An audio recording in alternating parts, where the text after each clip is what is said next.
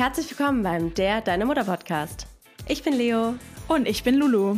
Jeden Dienstag dein Podcast für die perfekt und perfekte Mutti. Und damit nimm's locker und ganz viel Spaß bei der Folge.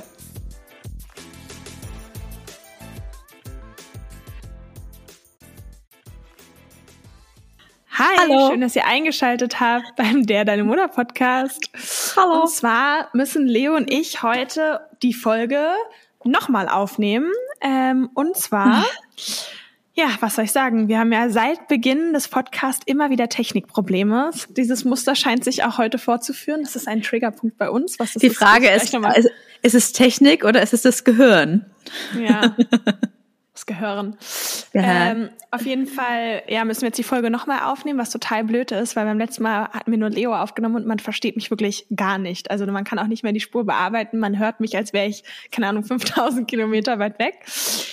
Ja, also gleiches Thema. Folge wird heute nochmal aufgenommen. Wir geben uns natürlich zwar, auch zum zweiten Mal wieder richtig viel Mühe. Na klar.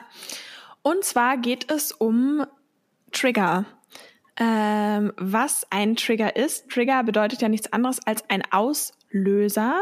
Und damit ist gemeint, dass zum Beispiel durch Gerüche, durch Erinnerungen, durch Worte, durch Gestik, Mimik, was auch immer, ähm, bestimmte Gefühle in einem ausgelöst werden, die häufig alte Gefühle auslösen. Das heißt, Gefühle oder vielleicht auch Traumata, die man zum Beispiel in der Kindheit erlebt hat, werden durch einen Trigger im Außen ähm, erneut hochgeholt. Vielleicht kennt ihr das in bestimmten Situationen, wenn jemand was zu euch sagt und ähm, ob es was Doofes ist oder was gar nicht so Schlimmes, sei ja dahingestellt, aber man nicht adäquat reagiert, das heißt nicht angemessen. Man könnte ja auch sagen, wenn jemand was Blödes sagt, so, ach, dumme Sau und ja, okay. Ja. Aber wenn ein das massiv emotional verletzt und man quasi so überreagiert, das kennt ihr ja, dann ist es eher ein Zeichen, dass da alte Gefühle hochgeholt wurden und es total Sinn macht, mal hinzuschauen. So, was hat das Ganze ja. jetzt aber mit den Kindern zu tun? Und zwar ist es so, dass Kinder uns permanent unbewusst an die eigene Kindheit erinnern. Das heißt, häufig fühlen wir, euch, fühlen wir uns durch unsere kind, Kinder in die eigene Kindheit zurückversetzt. Und wenn euer Kind zum Beispiel drei ist, werden wahrscheinlich mehr Erinnerungen hochkommen in dem Alter, wo ihr auch drei wart, bei vier, vier, also in diesem Rahmen ungefähr.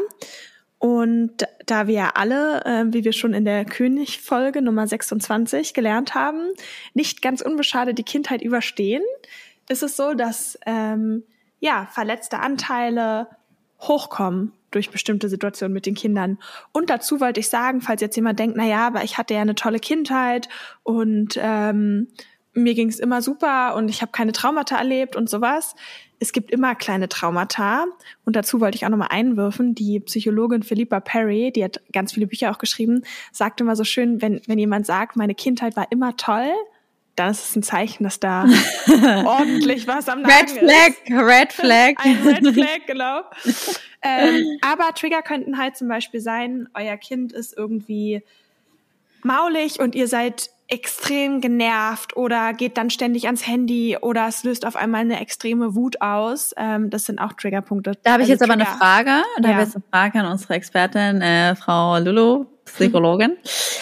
Das ist jetzt ja ein gutes Thema mit dem genervt sein, wenn die Kinder genervt sind. Da finde ich es aber schwierig, also genervt sein, wenn die Kinder genervt sind. Ihr wisst, was ich meine.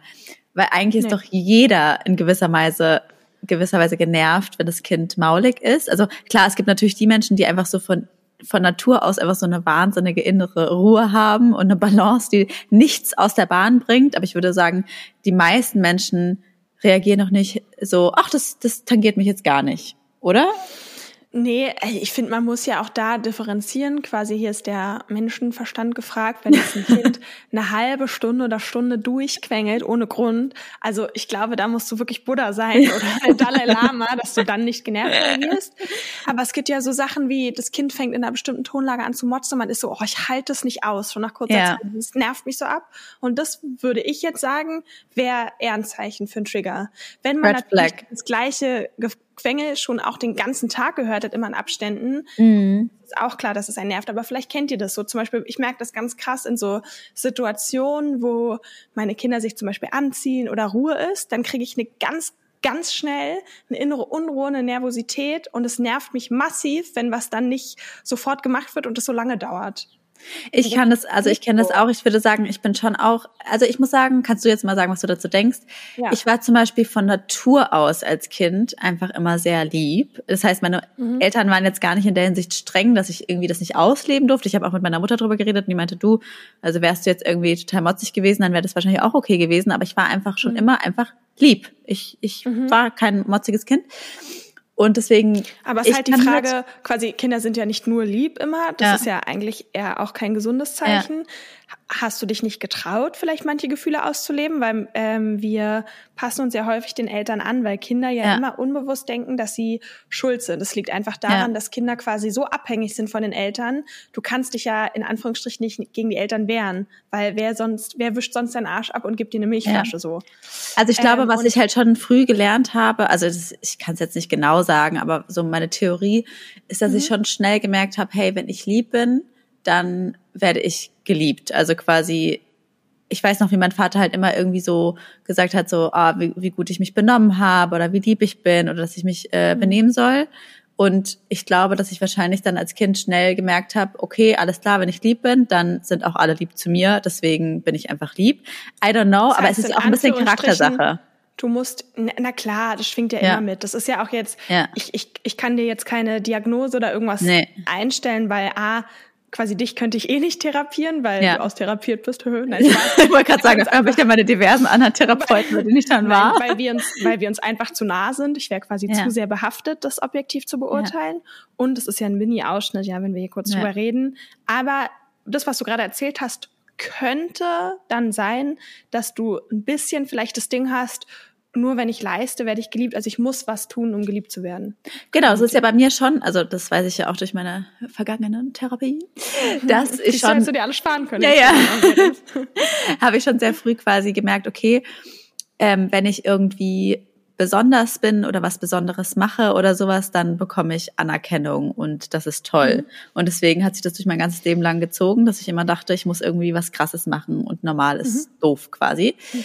Aber was bei mir zum Beispiel ein ganz großes Trägerthema ist, ähm, was mich an meine Kindheit erinnert, beziehungsweise an meine Jugend, wobei wir ja darüber gesprochen haben in der letzten Folge, die ja leider nicht mehr existiert, dass es eigentlich immer aus der Kindheit kommt und nicht erst in der Jugend, mhm. ist das Thema Schlaf, weil ich habe das extrem gemerkt, jetzt als ich meine Tochter bekommen habe und auch generell so das Thema Sicherheit und mhm. ja, Sicherheit geben und Schlaf ist ja auch eng miteinander verbunden, mhm. dass ich, weil ich als Jugendliche halt eine Angststörung hatte und quasi ganz viele Ängste hatte, wenn es ums Thema Schlaf ging und ich halt immer Stunden wach lag und einfach, ja, tierische Angst hatte. Und meine Eltern waren da auch immer für mich da, so ist es nicht. Es ist jetzt nicht so, dass sie da irgendwie nicht ihr Bestes gegeben haben. Aber es gab natürlich auch Situationen, wo man, ich bin Scheidungskind, wo meine Mama halt zum Beispiel einen neuen Freund hatte und ich dann ja auch schon älter war und ja auch wusste, okay, ich werde jetzt nicht ins Schlafzimmer gehen und meine Mutter da jetzt stören, weil sie ist da mit ihrem neuen Freund. Und dann, das heißt, ich war alleine. Sie wäre sofort gekommen, wenn ich gesagt hätte, hey Mama, ich habe Angst, aber ich habe es einfach nicht gesagt und ähm, hatte dadurch Ängste. Vielleicht ja? fehlt dir ein Stück weit das Urvertrauen auch dort in der ja. Hinsicht. Weil sowas, so ein, so ein Sicherheitsgefühl und dass Kinder eben ja auch quasi dann alleine sein können und sich auch um die eigenen Grundbedürfnisse stillen, ist eigentlich eine ganz wichtige Erfahrung für Kinder. Also man sagt, dass Kinder auch diesen Synergieeffekt erleben. Also ich habe Hunger und Durst und das sind ja absolute Grundbedürfnisse, wo die Mutter kommt und die natürlich stillt.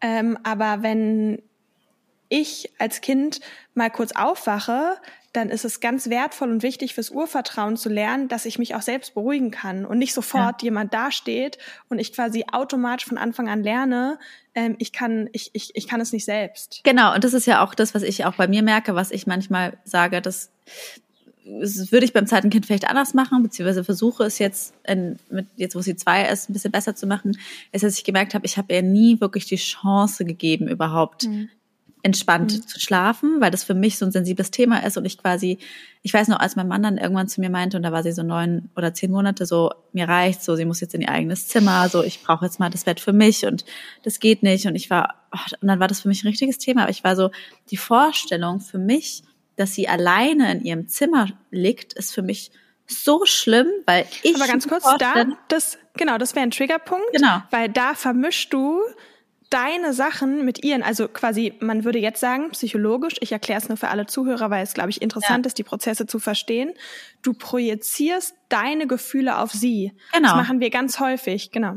Genau, so. total. Mache ich absolut hundertprozentig, weil ich mir vorstelle, oh Gott, für, wenn ich jetzt alleine in so einem Zimmer liegen würde und meine Eltern daneben, das wäre für und ich wäre so klein, das wäre für mich total schlimm und deswegen habe ich es dann trotzdem auch gemacht, weil so mein Mann ist auch, ist es auch wichtig, dass mein Mann es irgendwie gut geht und es war gar nicht so schlimm für sie. Also es war alles gut und vor allem, wenn sie geweint hat, habe ich, hab ich sie immer sofort rübergeholt. Also ich war eh so, ich habe sie nie irgendwie nie die Chance gegeben, dass sie sich auch mal alleine beruhigt, sondern ich war immer sofort da, immer sofort da. Mhm. Und auch generell, was so das Thema Körperlichkeit, Sicherheit, so sofort nach der Geburt hatte ich so ein tiefes Bedürfnis, ihr ganz viel Sicherheit zu geben. Und ich hatte sie ja nur an mir dran, darüber haben wir auch mal geredet, dass ich ja. das so interessant finde, wie du zum Beispiel ganz selbstverständlicherweise, ohne dir darüber Gedanken zu machen, dein Baby einfach mal ins Beistellbett gelegt hast nach der Geburt und das war überhaupt gar kein Problem. Und ich habe das gar nicht erst gemacht. Ich habe den Hebammen gesagt, das Beistellbett könnt ihr gerade wieder mitnehmen, weil die Vorstellung für mich so schlimm war, dass mein Baby dann so getrennt ist und ich dachte mir, oh Gott, das ist doch bestimmt voll schlimm für das Baby. Dabei wäre es vielleicht gar nicht so schlimm gewesen. Ich habe es ja noch nicht mal mhm. probiert. Ich habe ihr gar nicht die Chance gegeben.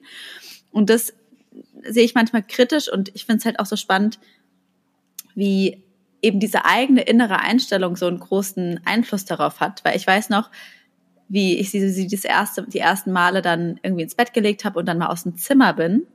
Und ich weiß nicht, ob ihr das kennt. Und ich habe so richtig dieses imaginäre, unsichtbare Band zwischen ihr und mir gespürt.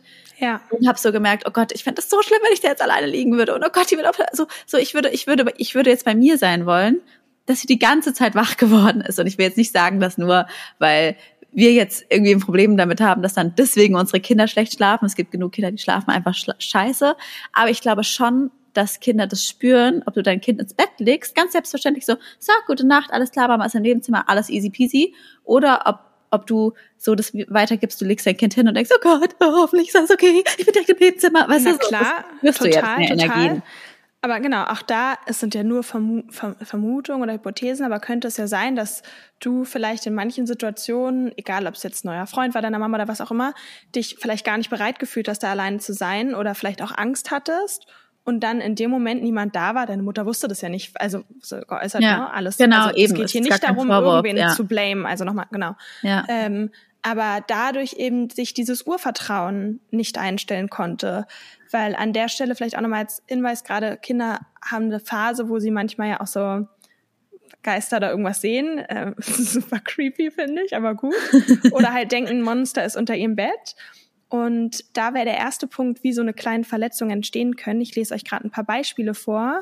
Die kommen von einer Psychologin, Aleta heißt sie, glaube ich. Ich habe euch das aber in den Show Note verlinkt, den Artikel, dann könnt ihr den selber auch nochmal lesen.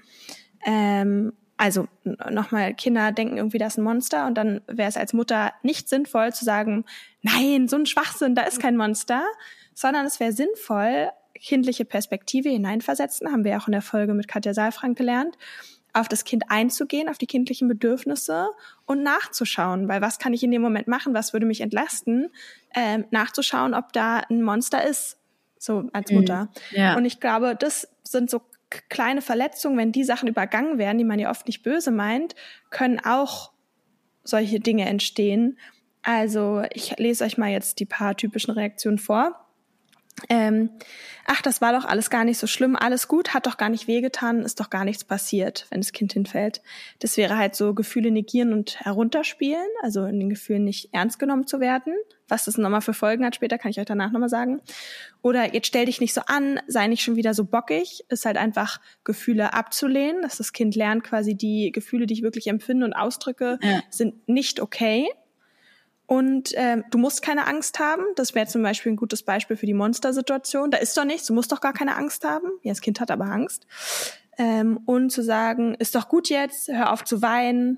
Ähm, oh, guck mal, da drüben fliegt ein Vogel. So einfach abzulenken, ist natürlich auch nicht so sinnvoll. Mhm.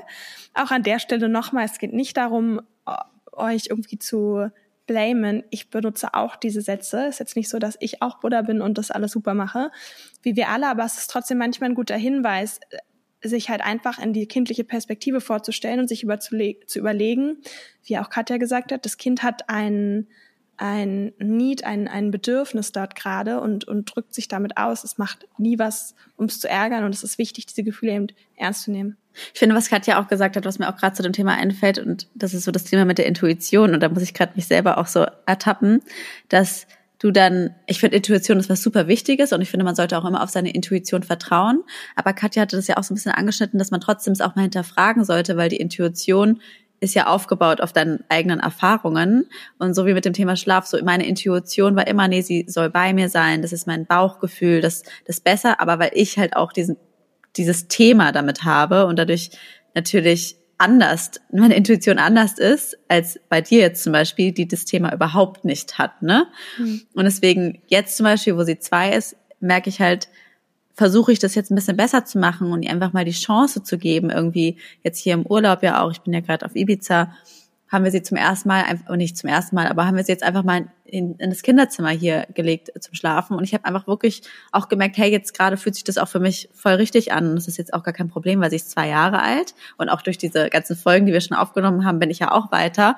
Und habe so gemerkt, so hey, ich lege sie da jetzt einfach rein und bin total sicher da drin. Und ich wüsste ja, hey, wenn es ein Problem für sie ist und wenn sie irgendwie nachts schreit, dann kann sie ja sofort zu uns ins Bett kommen. Ist ja gar kein Problem. Aber es war am Ende gar kein Problem. Und ich habe auch versucht, eben jetzt nicht morgens gleich immer hinzurennen und oh, sondern einfach sie mal kommen zu lassen und ihr einfach diese mhm. Sicherheit zu geben, auch mal aufzuwachen und da ist nicht sofort jemand neben mir, aber es ist überhaupt kein Problem, weil das habe ich ihr immer so vorne weggenommen. Ich habe ihr nie die Chance ja. gegeben, sich auch mal alleine wohlzufühlen. Und da noch ein Beispiel, das fand ich halt auch so spannend. Meine Schwägerin zum Beispiel, da hatte ich noch keine Kinder da waren wir auf einer Familienfeier und das fand ich so krass. Ähm, Wahnsinn, weil dann hat sie ihren Sohn in ein Nebenzimmer gepackt und aufs Bett gelegt und das Babyphone angemacht, weil sie meinte, das ist zu viel hier für ihn mit den ganzen mhm. Leuten. Und dann war ich so, ah, okay, schläft der? Und sie so, nee. Und ich so, was? Und er lag da einfach im Bett wach und hat die Decke angestarrt und war total happy. Dann hat er gelacht und sich mit sich selber beschäftigt, hat auch kein Spielzeug, nix, der war auch noch recht klein. Und ich so, krass, aber hat er denn keine Angst da ganz alleine? Und sie so, immer woher, so, woher soll er denn Angst haben? So, er, er kennt ja noch nichts Böses. Er kommt ja auf die Welt und hat ja noch keine Geister gesehen oder keine bösen Geschichten gehört. So, der hat doch von nichts, also wovor soll er denn Angst haben? Und das fand ich jetzt so spannend, weil sie da ganz anders ist als ich und ihrem mhm. Sohn diese Sicherheit total mitgegeben hat, so hey, Mama ist ja da, also du kannst auch mal kurz allein im Raum sein. Ich komme ja, ich bin ja, ich bin ja im Nebenraum. Das fand ich halt so interessant. Ich lasse meinen Sohn, jetzt ist er natürlich auch anderthalb, aber ganz häufig, ich setze mich zwar zu ihm dann, wenn ich ihn ins Bett bringe, also in sein eigenes Bett, aber ich gehe immer aus dem Raum, wenn er nicht schläft. Ja. Weil er schläft dann halt alleine ein. Also warum soll ich dann warten, bis er eingeschlafen ist? Er fühlt sich ja wohl und schafft es alleine, sich quasi, ja. er ist jetzt alt genug, sich selbst zu regulieren und alleine einzuschlafen. Ja. Und er hat offensichtlich diese Sicherheit. So warum, weißt du, aus welchem Grund? Ja. Er weint ja nicht oder fühlt sich unwohl. Ja, gut, ich bin halt so, ähm, ich, ich kusche halt dann gerne, ne? Also ich bin, ich lege mich halt gerne dazu, weil ich das halt auch schön finde. So irgendwie. Ja, ja, ja gut, er schläft im Gitterbett, da kann man ja. sich jetzt nicht mehr dazulegen, aber ja. ja, Ähm, was sind denn bei dir Triggerpunkte ja, aus der Kindheit? Ja, warte, ich wollte dazu noch was sagen. Also, was ich auch so ein bisschen manchmal habe, ist, ich bin auch ein sehr eher sehr kontrollierter Mensch und auch ja sehr leistungsorientiert und kompetitiv, wie Leo weiß. beim Sport haben wir letztens eine Plank Challenge und ich musste wirklich fast kotzen. Aber ich habe dann trotzdem durchgezogen, weil ich wollte natürlich nicht gegen Leo verlieren. Also ich würde sagen, wir waren einmal zusammen auf Teneriffa und ihr Freund hat so Spiele für uns ähm, vorbereitet und ich möchte nur noch kurz betonen, dass ich zwei von drei Spielen gewonnen habe. Oh. Und damit kam Lulu gar nicht klar. Es war für sie ganz schwierig, das jetzt auszuhalten. Ich, ich war schon früher so, entweder ich war so quasi mit einer der Besten im Sport oder ich habe den Sport nicht mehr weitergemacht. aber genau, aber, aber warum? Wieso? Wo kommt es her aus deiner ja, Kindheit? Naja, weil ich auch irgendwie ein Leistungsding habe und äh, auch das, früh das Gefühl bekommen habe, ja, wie gesagt, auch no shame, aber dass man quasi, wenn man Leistung erbringt, auch das äh, geliebt wird und gut ist. Und überträgst du das jetzt auf deine Kinder? Überträg, oder, oder das Gegenteil, weil das finde ich ja auch immer interessant. Manchmal macht man ja Dinge dann, obwohl man sie nicht gleich machen will, automatisch also ich, gleich oder das genau. Ja, ich bin ja sehr bewusst so in dem, weiß ja auch viel über mich, in dem, was ich tue. Deswegen würde ich sagen, dass ich die Kette unterbreche. Ähm, aber ich merke natürlich, dass die Tendenzen manchmal hochkommt, dass ich unbewussten ein, ein Anspruch ist falsch, ich erwarte nichts von meinen Kindern, aber wenn ich irgendwie mit meinem Sohn dann Fußball spiele oder beim Tennis war, dann denke ich so, okay, komm, mach das jetzt und so ja. weiter. Dann merke ich innerlich, do it. Ähm, aber dadurch, dass es mir ja bewusst ist, also das könnt ihr euch auch merken, wenn ihr bestimmte Ängste habt, dass ihr was umsetzt und es ist euch bewusst, dann macht man die Dinge nicht. Weil in dem Moment, wo es dir bewusst wird, kannst du diese Kette durchbrechen.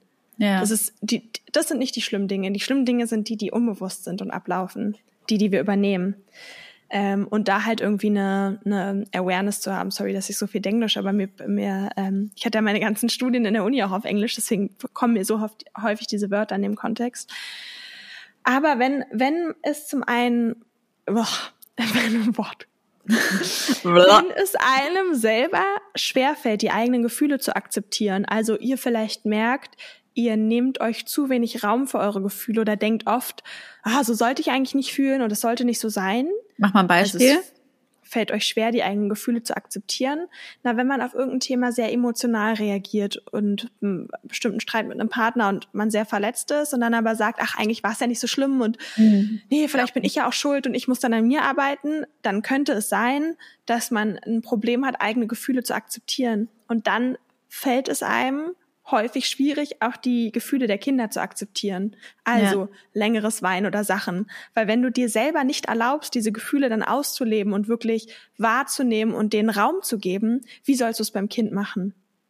Deswegen mhm. wäre der erste Schritt, jetzt kommen wir schon zur praktischen Anleitung. Wir wollen ja auch immer was aus den Folgen lernen. Ähm, das schicke ich euch auch. Das ist nicht von mir, diese praktische Anleitung, sondern die habe ich auch nur ähm, mir passend quasi zur Folge überlegt, die ist in, in den Shownotes auch verlinkt, wäre es eine Erziehungsanleitung, das nennt sich auch drei Dinge, die wir aus Auseinandersetzung mit dem Thema Trigger lernen können, also Erziehen ohne Schreien. Oh, da höre ich ähm, hier eine halt super Hook für ein Video, du, also.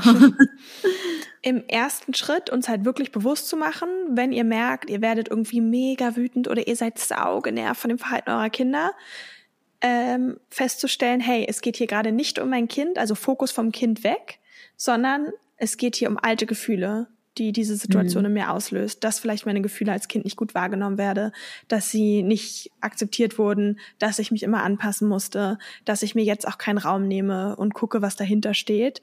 Ähm, weil gerade Wut, das hatten wir ja auch in der Katja-Folge, mhm. äh, oder genervt sein ist ja häufig ein anderes Gefühl eher von vielleicht Hilflosigkeit oder Überforderung oder sowas. Zweiter Schritt, Selbstregulation und Achtsamkeit. Ähm, das heißt, wenn ihr getriggert werdet, dann könnt ihr euch das vorstellen wie so eine unbewusste Zeitreise zurück. Also ich als erwachsene Lulu würde getriggert werden mhm. und bin auf einmal die emotionale vierjährige Lulu. Und wie das fühlst heißt, du dich in dem dann? Moment, genau, wie fühle ich mich dann? Wie Weil alt? in dem Moment ja. seid ihr nicht mehr die erwachsene Person, sondern wie alt fühle ich mich? Aber auch zu gucken, okay, puh, so genau, was nehme ich da wahr? Wie kann ich mir Platz einräumen? Und manchmal hilft mir das, mir richtig bewusst später nochmal in das Gefühl reinzugehen. Also wenn mich was stark triggert, dann versuche ich da meditativ reinzugehen. Natürlich nicht in dem Moment, wo ich mit dem Kind bin, sondern, sondern mach das bitte ohne Kind. Ähm, und dann halt zu gucken, okay, die Gefühle vom Kind nicht absprechen, nicht runternegieren, nicht sonst was machen, sondern versuchen zu spiegeln. Und ich finde, dieses Spiegeln ist was, was man sich einfach leicht merken kann, was kein Handwerkszeug ist, von wegen in Situation A reagiere ich so, in B reagiere ich so, sondern sich einfach kurz zu denken, hey, ich spiegel das. Also in was für einer Not steckt mein Kind. Ähm, weil so können sie halt lernen, gesund mit ihren Gefühlen umzugehen. Also spiegeln heißt, Kind sieht Monster. Oh, okay. Ich spiegel das, alles klar, ja. gut. Du denkst, da ist ein Monster. Ich nehme dich ernst. Ich gucke nach, ob da ein Monster ist. Und dann stellen wir beide zusammen fest, da ist gar kein Monster. Aber ich nicht zu ja. sagen, was für ein Schwachsinn, natürlich ist da kein, es gibt keine Monster. Also für mich ja, gab es auch lange den Weihnachtsmann. Ähm, und bei anderen Dingen halt auch zu gucken, weiß nicht, die Reiswaffel zerbricht, natürlich denke ich mir im ersten Moment so, mein Gott, ey, hab dich nicht so. Aber für ihn, das ist ja eine ähnliche Situation, was Katja meinte, ist er in einer Notsituation. It's dramatical. Ich muss aber schon sagen, ich finde das halt super schwer, weil jetzt so gerade in einem Alter zwei, ist, es gibt halt solche Situationen, finde ich jetzt 20 Mal am Tag und irgendwie weißt du ja auch nicht immer, was ist. Also bei meiner Tochter jetzt irgendwie gerade eben am Pool, keine Ahnung, ich habe sie in einem Handtuch eingewickelt und plötzlich einfach und ich war so, okay, Handtuch runter, nein, Handtuch wieder drauf, nein und egal was, alles war scheiße und mhm. dann fällt es mir natürlich auch schwer in der Situation zu sagen, okay, ich verstehe gerade total, dass nichts passt. Hey, natürlich, aber nochmal an der Stelle, wie gesagt, niemand macht alles Paradebeispiel richtig. Ich habe auch mehrere Situationen am Tag, wo ich nicht so handle, was sehr viel schlimmer ist, weil mir sind ja viele Dinge bewusst, aber ich bin dann so, kann ich mehr. Kann ich mehr. Aber in manchen Situationen fällt es mir trotzdem leichter. Und ich habe halt das Gefühl, ich merke das ganz oft, wenn ich mich mit meinem Partner abwechsel ähm, und der eine ist so überreizt, weil die Kinder schlecht drauf sind und dann komme ich und habe neue Ressourcen, dann kann ich auch viel besser auf die Kinder eingehen und umgekehrt. Ich ja, klar. quasi auch die, die Energie. Und wie gesagt, es geht ja gar nicht darum, Druck auszulösen oder dass jetzt denkt, oh Gott, was habe ich all die Jahre falsch gemacht? Überhaupt nicht. Ihr habt gar nichts falsch gemacht. Ihr habt menschlich reagiert. Es geht einfach darum, vielleicht zumindest in bestimmten Situationen oder in, selbst wenn ihr ein paar mehr ändert am Tag, dann ist es ja schon gut oder euch bewusster macht. Ja. Genau. Aber ich, ich merke oft, dass es meinem, meinem Kind irgendwie trotzdem hilft. Vielleicht ist es ja auch eher, wenn sie ein bisschen älter sind.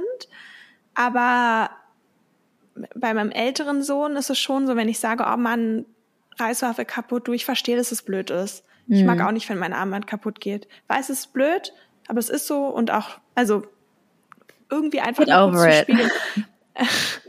aber oft, oft ähm, beruhigt er sich dann schnell an dem Moment. Das heißt, ich erspare mir auch viel Stress. Wenn ja. ich sage, Mann, hab dich nicht so, geh auf dein Zimmer, wenn du noch weiter heulst, ja. dann wird es nur noch weiter eskalieren. Deswegen, ich finde, das dees deeskaliert häufig Situationen. Und trotzdem, mein Kleiner hatte auch letztens einfach einen Wutanfall. Don't know why einfach auf den Boden geschmissen und das. Und dann war ich auch so, ganz ehrlich, dann lasse ich dich kurz jetzt deine Gefühle ausleben, aber da kann ich jetzt auch nichts machen. Und das ist ja auch mal okay. Möchtest du hier vielleicht ein Journal haben? Da kannst du einfach deine Emotionen mal draufschreiben und deine Gefühle einfach Ja, dann, dann denke ich mir auch innerlich, das spiegel ich ja auch und sag halt, du, ich verstehe, dass du wütend bist, dann sei halt wütend. Aber genau, ja, ja, ja, eben. my business. Eben, man merkt ja auch manchmal, finde ich gerade bei Wutanfällen, da habe ich auch einmal so gesagt, und das passt ja eigentlich auch nicht zu mir, weil es auch so mein Triggerthema ist, dass ich dann auch sage so, hey, ich bin dann eigentlich immer da und will für sie da sein. Dann habe ich irgendwann gemerkt, das ist zu viel und war auch so, hey, soll ich dich jetzt einfach mal alleine lassen? Und sie war so, yeah, yeah. Und dann bin ich einfach mal rausgegangen und dann hat sie irgendwie noch weiter geweint und ist sie irgendwann aufgestanden zu mir und war wieder alles okay. dann ist okay, ganz kurz kennen wir ja. Manchmal muss man einfach weinen, manchmal muss man es einfach rauslassen. Also deswegen, schreien lassen. Ne? Ich finde, das ist ein großer Unterschied zwischen äh, Newborn und Baby und kleinen Kind. Ein kleines Kind lässt du natürlich auch manchmal schreien in einem, in einem ihr wisst, was ich meine, wenn es halt, hm. wenn ein Kind einen Wutanfall hat, da, da kannst du ja auch in dem Moment manchmal gar nichts machen und, und äh, bin ja immer da, aber manchmal merkst du auch, die brauchen irgendwie ihren Space. Aber was, aber was ist denn bei dir so Dinge im Alltag, wo du merkst, ey, da hast du einen Trigger, und da fühlst du dich plötzlich wie die vierjährige Lulu oder, oder mhm. jünger. Also ich habe das ja so ein bisschen mit ähm, verlassen werden. Ich war ja im Krankenhaus früher ganz viel als Kind, andere Geschichte, aber ich war wirklich mega krank als kleines Kind. Also jetzt nicht irgendwie eine Erkältung oder Grippe, sondern wirklich krasse Dinge mit Operationen und so weiter. Und dadurch war ich zu einer Zeit ganz viel im Krankenhaus, wo man auch von den Eltern getrennt sein musste. Und das ist natürlich für ein dreijähriges so oder vierjähriges dass man Kind. Das wirklich vor 20, ja. 25 Jahren noch so gemacht ist natürlich ein massives Trauma, weil als Kind ist, sind halt Dinge weg, ne? Also quasi ähm, ein Kind stirbt, also dann ist es für das Kind, für die, für die anderen Kinder ist es kein Thema. Weil das Kind ist weg. Wenn ein ja. Kind in die Ferien fährt, sechs Wochen, dann ist es auch weg. Das ist kein ja. Unterschied. Für ein Kind ist was weg. Also waren für mich auch meine. Eltern weg. Und das ist natürlich schon krass. Und ich merke ganz häufig, dass ich damit manchmal schwer loslassen kann. Ja. Also ich habe nicht so ein generelles Trennungsthema, dass ich jetzt meine Kinder nicht meinem Partner überlasse oder auch nicht meinen Eltern überhaupt mhm. nicht. Da mache ich mir gar keinen Kopf. Sondern andere Situationen, wo, wo ich das Gefühl habe, irgendwie, die fühlen sich alleine. Und so würde ja jede Mutter handeln. Wenn sich ein Kind unwohl fühlt, dann würde ja, glaube ich, die, die wenigsten Eltern das Kind da lassen. Aber ich merke, dass es mich das so hart triggert, dass ich dann das nicht mehr kontrollieren kann und mir sofort, ja. ich sofort weinen muss. Also ja. da hatte ich ja das Beispiel, das habe ich auch in der letzten Folge erzählt, aber die wird ja nicht ausgestrahlt. Da habe ich mich mit dir und noch unserer gemeinsamen Freundin getroffen. Da war dein Baby noch ganz, ganz klein und mein älterer ja. Sohn war beim Sport und wir wollten eigentlich in der Zeit was trinken. Und dann hat er so geweint und ich habe so krass seine Not da erkannt, dass er nicht bei diesem Sport bleiben sollte, weil er kannte mhm. die nicht gut. Dass dann auch die Trainerin meinte, ja, einfach geh kurz raus und es wird und so weiter. Aber er hat so dieses so bitterliche Weinen, das, das kenne ich so stark aus der Kindheit, dieses extrem verzweifelte, Ja. So sich alleine fühlen. Und das ist, das finde ich so ein schlimmes Gefühl, dass ich mich nicht mehr kontrollieren kann und richtig, richtig, Hm. richtig doll weinen musste. Und das ist ja schon Ja. ein Zeichen, dass da was hochkam. Weißt du noch? Da kam Ja, ich ja, ja, klar, natürlich. verweint. Weiß ich noch. Ja.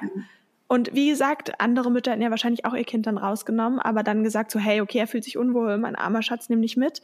Aber Ja. für mich ist das, ich, ich fühle mich dann, ich fühle mich dann selber wie in dem Alter. Ich kann das nicht mehr als, bin dann nicht mehr die Mutter in dem Moment, sondern selber Sachen. Ja. Selber Sachen und Sachen. Ja, und Sachen. Eine Freundin. Mir fällt auch gerade irgendwie noch ein, dass zum Beispiel schon so mit, das, mit den Gefühlen, dass ich mich jetzt auch gerade daran erinnern muss, so, wenn jetzt immer so über so Kindheit redet, dann fällt einem ja auch wieder selber viel ein, Mhm. dass mein Vater schon nicht damit zum Beispiel klarkommt, dass ich geweint habe. Und immer wenn ich zum Beispiel geweint habe, weil ich mir was wehgetan habe, weiß ich noch, dass er damit gar nicht umgehen konnte. Typisch Mann. Kann mein Mann auch nicht. Und dann immer so Aber es war, ja spannend, dass du Und den dann- Partner suchst, der ähnlich Ja. ist. Man sagt ja, dass man, man sagt ja, dass man eigentlich seinen Vater heiratet und sich ähnliche Dinge sucht. Also Genau. ähnliche, ähnliche, ähm, man würde eher gleiche Gewohnheiten suchen beim Partner Ja. als andere, wenn man, man nimmt das, was man gewöhnt ist. Und jetzt eine kurze Werbung. Ey, dieser Job, den ich gerade hab, ich komme ja menschlich total gut an, aber beruflich komme ich mal gar nicht weiter. Mach's doch besser.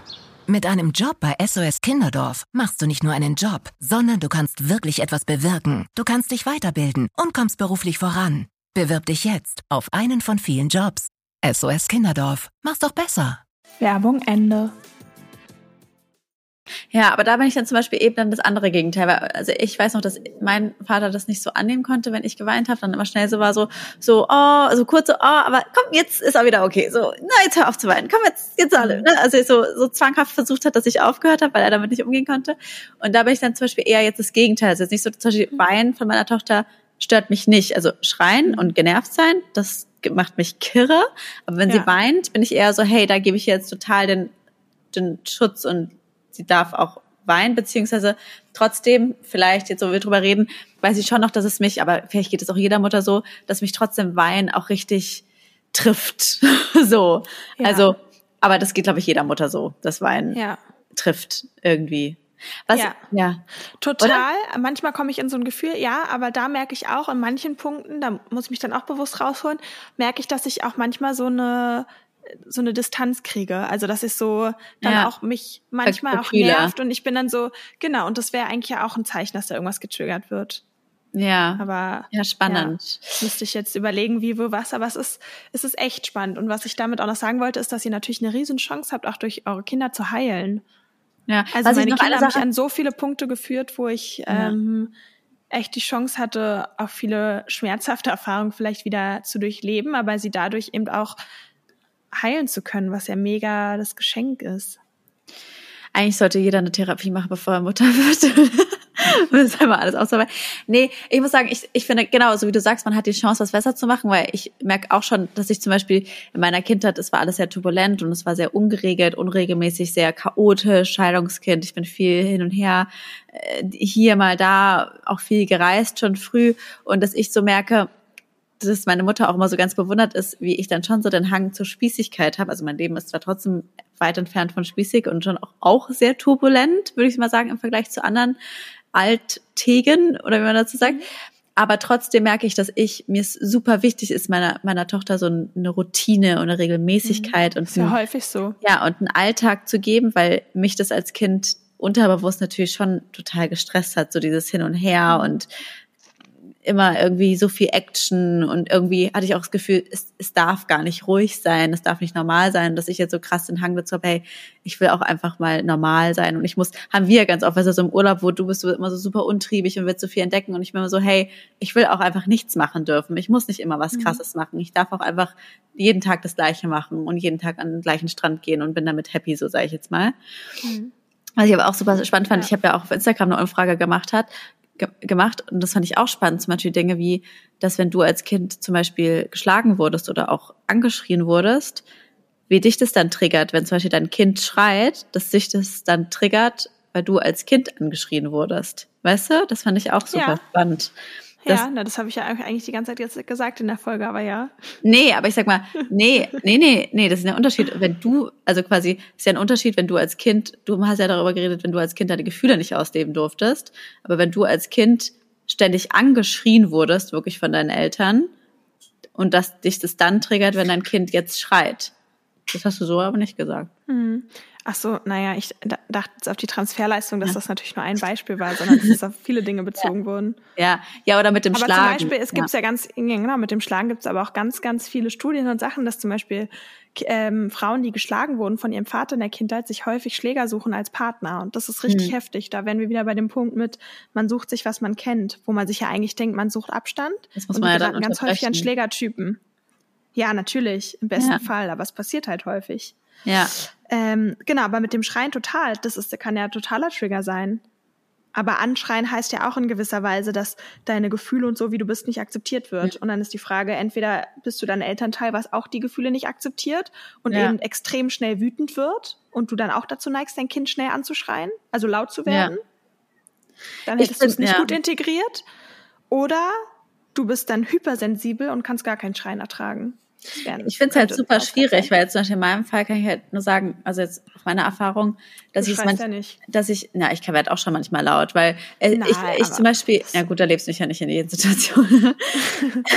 Nein, ich schreie jetzt nicht cholerisch durch die Gegend, das nicht, aber wenn mal irgendwann eine Grenze erreicht ist, dann kann ich auch mal lauter werden, weil ich aber auch aber das du Gefühl sagst habe, es ja bestimmt und laut, das ist ja, ja ein Unterschied. Genau, aber ich muss trotzdem sagen, dass es trotzdem schwierig für mich ist, weil meine Tochter so ganz anders ist als ich. Also ich kenne, dadurch, dass ich auch keine Geschwister habe, habe ich so schwierige Vergleichspunkte, weil mhm. ich kenne nur mich und ich war immer lieb und irgendwie meine Eltern mussten, meine, meine Mutter meinte selber mal so zu mir, sie musste mich eigentlich nicht erziehen. Also sie meinte, sie kann, mhm. ich habe sie mal so gefragt, so was, was sind deine Tipps für die Erziehung, so, weil ich finde, ich bin eigentlich ganz gut gelungen, so irgendwas musst du ja richtig gemacht haben. Sie meinte auch, ich würde dir gerne einen Tipp geben, aber ich war einfach schon immer einfach so wie, also ich, sie hat da nie irgendwie was machen müssen und meine Tochter mhm. ist halt schon viel temperamentvoller und viel stärkerer Charakter, würde ich sagen, als ich. Und hört halt, wenn ich zu ihr sage, so hey, ich verstehe total, dass du gerade wütend bist, ähm, aber jetzt reicht's mal, dann äh, hört sie halt nicht auf. Und ich merke halt manchmal, wenn ich halt dann auf den Tisch haue und strenger bin und wirklich sagen, hey, Schluss jetzt,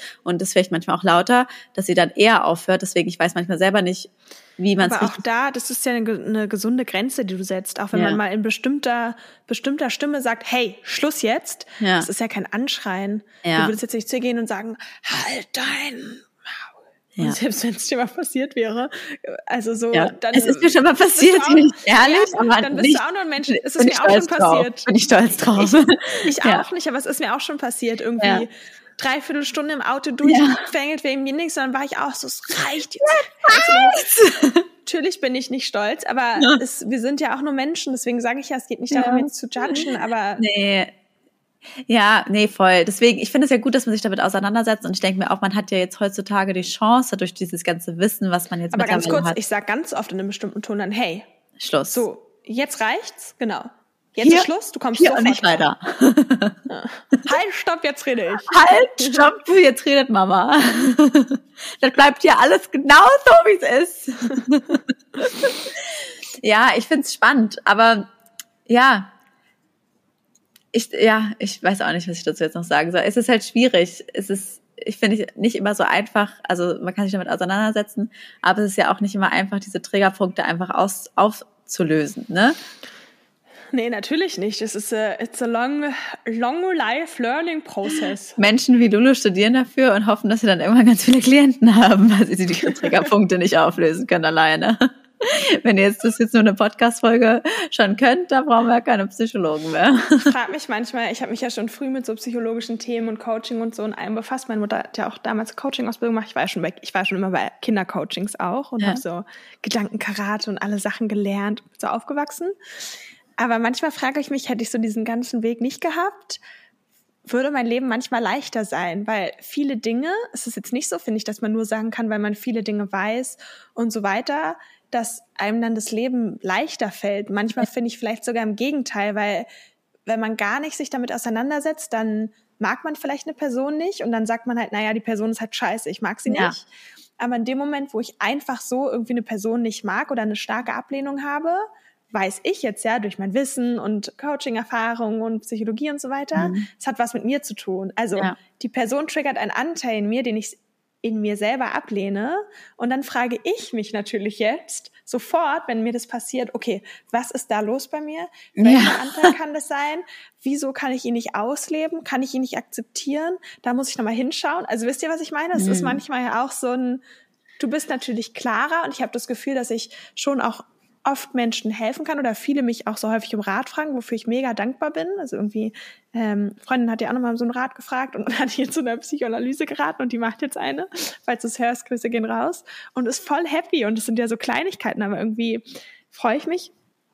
Ähm, aber ja, ich sag mal, manchmal ist es auch leichter, jemanden einfach nur nicht zu mögen und sich keine Karte darüber zu machen, ob das jetzt was mit einem selbst zu tun hat. Und so, ich kann mich nicht mehr so leicht verarschen. Das ist es vielleicht. Das Und stimmt. manchmal ist es, ist es schöner, sich auch mal zu, zu Ja. beäumeln. Aber eine Sache noch, was mir so einfällt, wie, was wäre jetzt so dein Psycho psychologischer? Du hast sich eine Brille aus Kabeln gebaut. Das, und, das- und das nennt sich Psychologin, ey. Hey, Steht dir aber voll gut, sieht voll gut Oder? aus. Richtig gut aus. Ja. Was wäre denn dein psychologischer Tipp, Frau Psychologin? Ja. So das innere Kind denn dann zu heilen. Also sag mal, was, was, was, jetzt mach doch mal runter, da kann ich dich ja nicht ernst nehmen.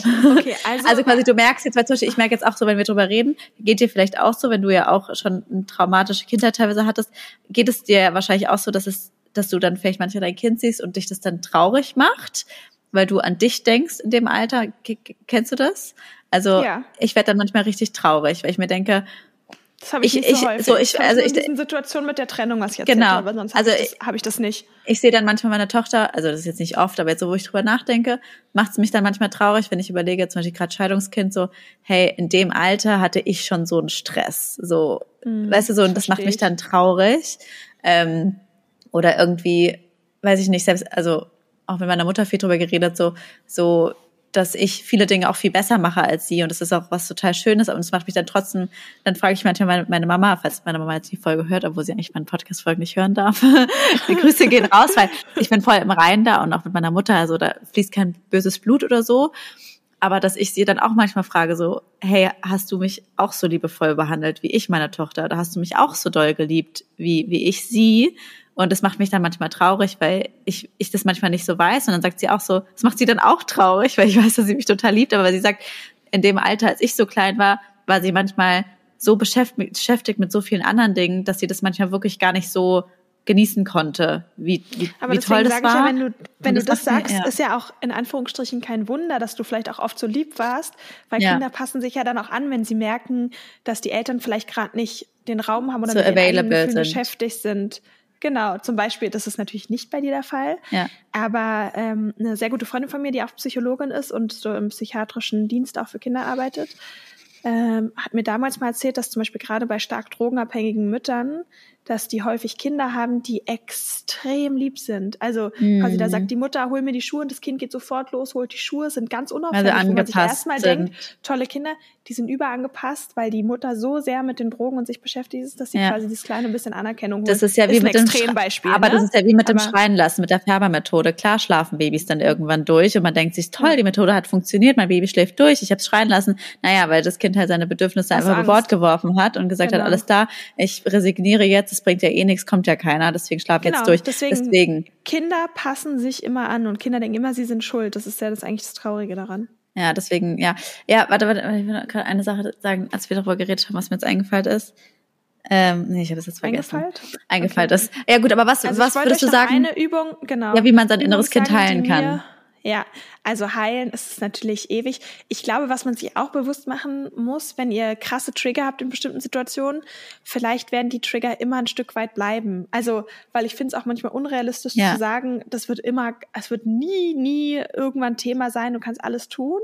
Aber man kann daran arbeiten und vielleicht sind die Gefühle, die euch jetzt zum Heulen bringen, irgendwann nur noch kurze Momente, wo ihr denkt, stimmt, oh, irgendwie unangenehm, aber ihr könnt euch schneller rausholen.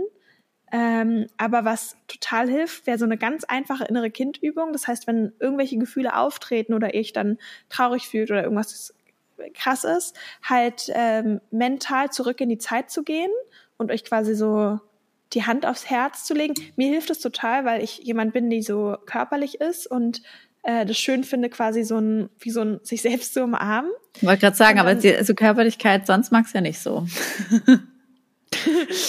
nee, stimmt Da nicht. braucht ihr mal ein bisschen Abstand.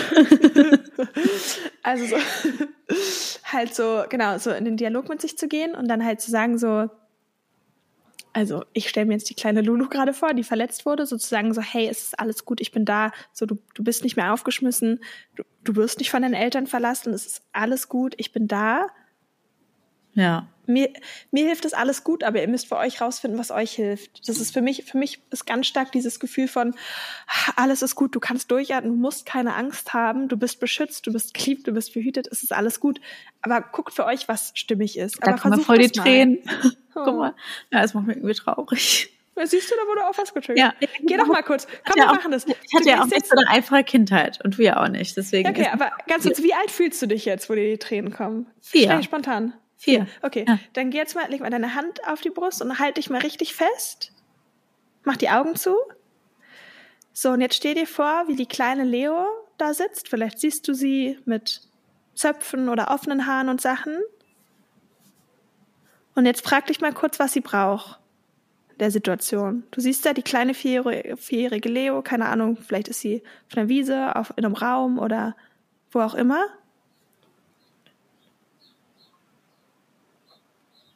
Oh. Stell's dir nur vor, muss es ja nicht aussprechen. Weil egal, was sie braucht, vielleicht will sie auf den Arm genommen werden, vielleicht muss sie was hören, vielleicht muss sie nur auf den Schoß genommen werden, aber was auch immer du gerade merkst, was sie braucht, gib ihr das mal. Stell dich mal als erwachsene Leo dahin. Nimm sie mal, guck mal, was ihr gut tut.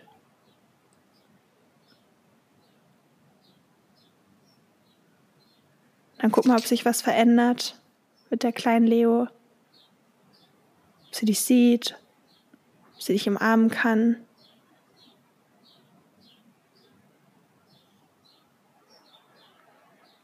Und dann sag ihr doch einmal, sprich mal die Sätze aus als erwachsene Leo. Es ist alles gut. Es ist alles gut. Ich bin da. Ich bin da. Du bist nicht allein. Du bist nicht allein. Du bist geschützt und geliebt. Du bist geschützt und geliebt. Süß. ja, ihr merkt, es ist auch ein emotionales Thema ja. für mich. Tut mir Das ist so leid. schön, das ist ein Real Talk. Oh, Ja. Ich würde dich jetzt gerne in Da hat man jetzt schon und fünf drücken. Therapien hinter sich und muss trotzdem weinen. Das war ja auch wie eine Therapiesession eine kurze. Ja, auch, auch, auch Ja. bei, bei bestes Beispiel, äh, etwas weglachen ist auch immer ein typisches äh, Ja. äh, äh, Verhalten, ne? Wenn man eigentlich einen Trigger hat Ja. oder Trauma. Aber mich triggert es auch, dass du weinst. Aber es ist wahrscheinlich, weil ich dich so liebe. Aber Oh. ist ja auch emotional. Nee, ich glaube, das halt das war Ich glaube, sehr- ich glaube, sorry, auch nochmal so zum Schluss, ich finde es halt Ja, ist wichtig. doch gut. Siehst du, Weil ich merke, da auch- wenn, wenn man weint, da findet immer eine Heilung statt. Nee, und ich finde, es ist ja auch wichtig zu sagen, auch aus der eigenen Erfahrung, dass man nicht mit Wut oder so darauf zurückblickt und sich irgendwie denkt, oh, warum? Also klar macht das mich manchmal traurig, wenn ich an meine Kindheit zurückdenke, aber überhaupt nicht mit Hass meinen Eltern oder so oder, oder Wut oder irgendwie, sondern ich denke, ich weiß ja jetzt selber, wie es ist als Mama und ich weiß, dass meine Eltern mich zum Beispiel immer abgöttisch geliebt haben und sie haben halt Fehler gemacht und das wissen sie auch. Und ich werde auch Fehler machen und Jeder das macht tut, Fehler. und es tut mir jetzt auch schon leid und ich weiß auch jetzt schon teilweise, oh, das so zum Beispiel mit dem Abweisenden, was ich meinte, dass meine Mutter manchmal so das nicht so richtig genießen konnte, das kenne ich von mir selber, dass ich zum Beispiel manchmal auch Ja. oft nicht so Das ganz da bin oder oft ans Handy gehe, weil ich das manchmal irgendwie dann so mich so abschirme.